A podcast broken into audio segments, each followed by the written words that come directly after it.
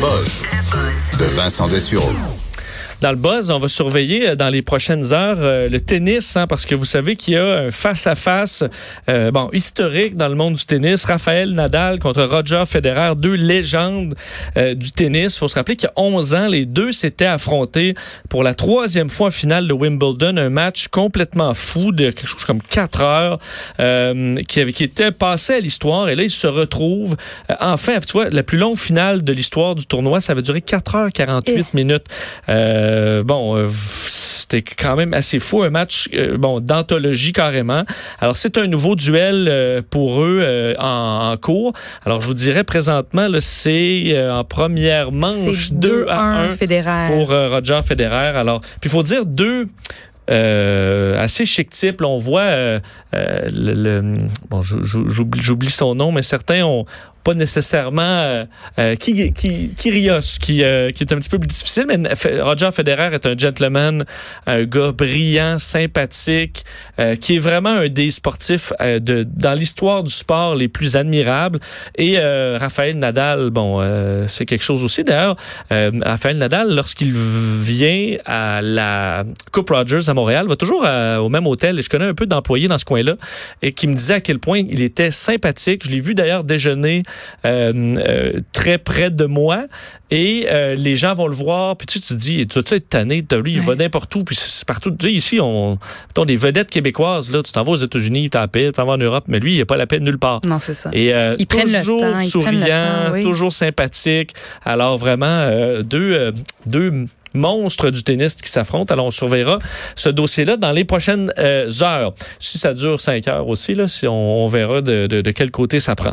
Euh, dans euh, ce qui fait, retient mon attention aujourd'hui, on parlait d'aviation en début d'émission, mais il y a un dossier qui touche l'aviation qui m'intéresse, c'est qu'on a réussi le plus rapide tour du monde en avion de l'histoire. nouveau record, en fait, en passant par les pôles. Et ça, nous, on s'imagine toujours un peu passer par bon, par l'équateur. Mais euh, dans ce cas-là, on passe par les pôles. Alors, on monte du pôle sud, du pôle nord vers le pôle sud, puis on revient.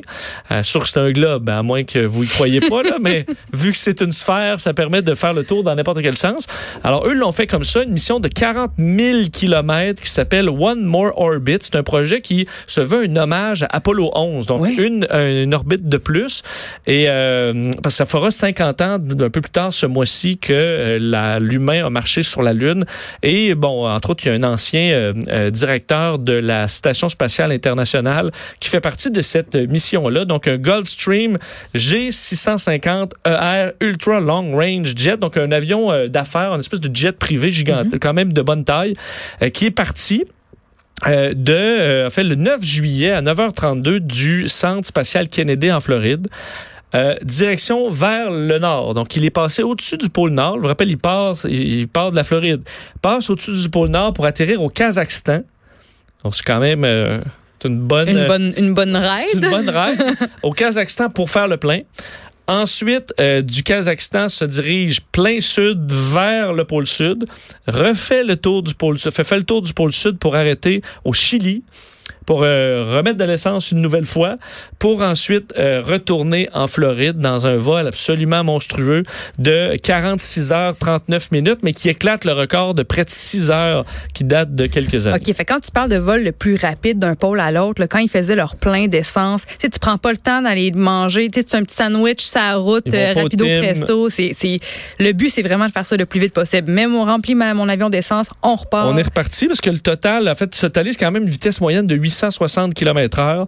Euh, la première fois qu'on avait fait ça, c'était en 1965 dans un Boeing 707 avec 40 scientifiques à bord. Ça avait pris 62 heures. Alors, on le fait le plus rapidement. C'est sûr que les avions modernes sont capables de faire prendre de, de, de, faire de plus longues distances. C'est le cas de cet appareil Gulfstream. Mais toute une mission qui ça, c'est très, très vite comme vitesse comparativement à un autre avion qui fait juste C'est pas si vite parce qu'en 860 km heure, c'est pas si vite, mais c'est que ça doit compter les arrêts aussi parce que ça doit atteindre facilement le, 1000 km/h euh, comme des avions de ligne. Surtout ces avions, euh, ces avions privés, ça vole encore plus haut généralement.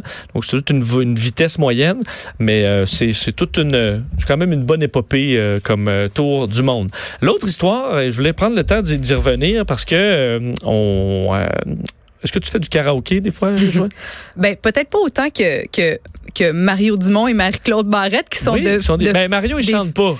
Marie-Claude est une chanteuse exceptionnelle. Très, bien, oui. Alors, euh, il se retrouve des fois au karaoké. J'aimerais beaucoup entendre Mario chanter au karaoké, mais euh, euh, admettons que tu t'entendais chanter au karaoké. Est-ce que tu serais humilié? Complètement. En fait, je trouve que juste d'entendre ma voix quand à la radio, si je fais de l'écoute pour, pour m'aider, pour apprendre. Ah, je trouve ça.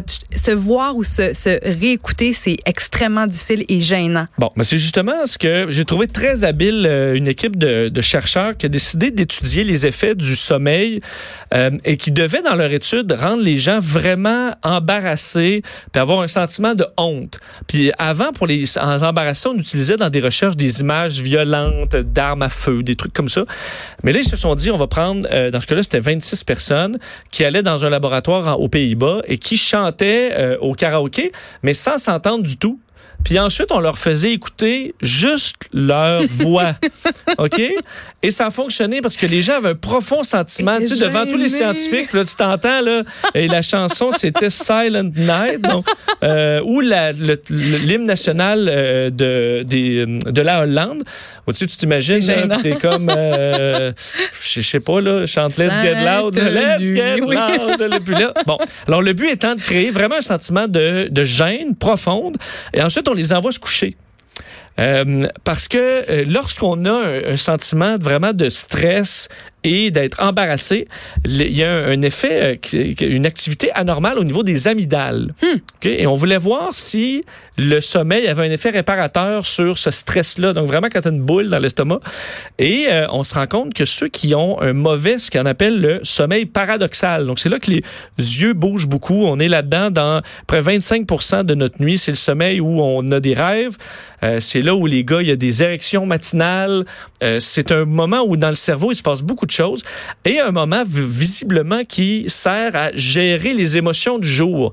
Parce que ceux qui avaient un excellent sommeil paradoxal, donc qui dormaient très bien dans cette phase-là, se réveillaient et le, les amygdales étaient revenus à un niveau d'activité normal. Tandis que ceux qui avaient un sommeil saccadé à ce niveau-là avaient un niveau d'anxiété similaire, voire supérieur au réveil. Hmm. Alors, cette phase de sommeil-là, eux disent, bon, on devrait l'étudier davantage pour qu'elle puisse, euh, euh, qu'on puisse se rendre compte de l'effet vraiment réparateur sur le cerveau. Euh, et euh, ça prouverait donc que si vous avez, vous êtes encore stressé le matin de quelque chose qui s'est passé la veille, c'est probablement parce que cette phase de sommeil-là est mal gérée. OK. D'ailleurs, je sais que tu vas nous parler de rêve un petit peu plus tard dans l'émission. Ça touche un petit peu, ça touche cette phase du sommeil-là. Exactement. Alors, euh, on manquait pas ça un petit peu plus tard parce que tu nous parles de nos rêves. Euh, les rêves lucides, en, les, les, en fait, on peut contrôler, on peut de, trouver une façon d'être conscient pendant qu'on rêve et ça nous permettrait de changer notre vie. Oh, avez-vous déjà euh, contrôlé votre rêve? on en parlera un petit peu plus tard. Au retour, on fait le tour des nouvelles.